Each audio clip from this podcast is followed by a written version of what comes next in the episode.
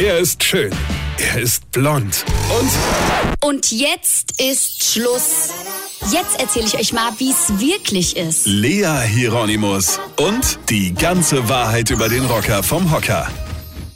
Wisst ihr, was die größte Lüge der Menschheitsgeschichte ist? Ich sag's euch. Eltern wollen, dass es den Kindern einmal besser geht als ihnen selbst. Eltern haben eine scheiß Angst davor, dass die Kinder mehr auf die Kette kriegen als sie selbst. Das nennt man in der Psychologie auch Schneewittchen-Syndrom.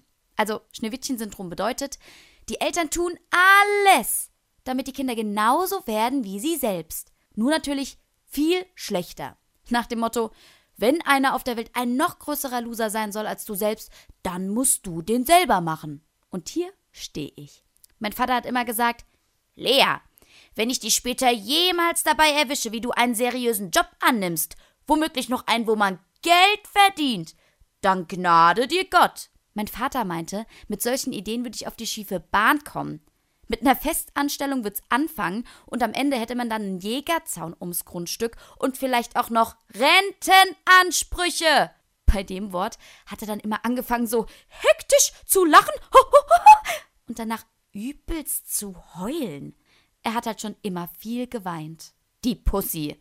Wie mein Vater jetzt sagen würde, weine können dich weine. Die ganze Wahrheit über den Rocker vom Hocker. Lea Hieronymus packt aus. Morgen früh wieder in der Guten Morgen Show mit Laura und Ben.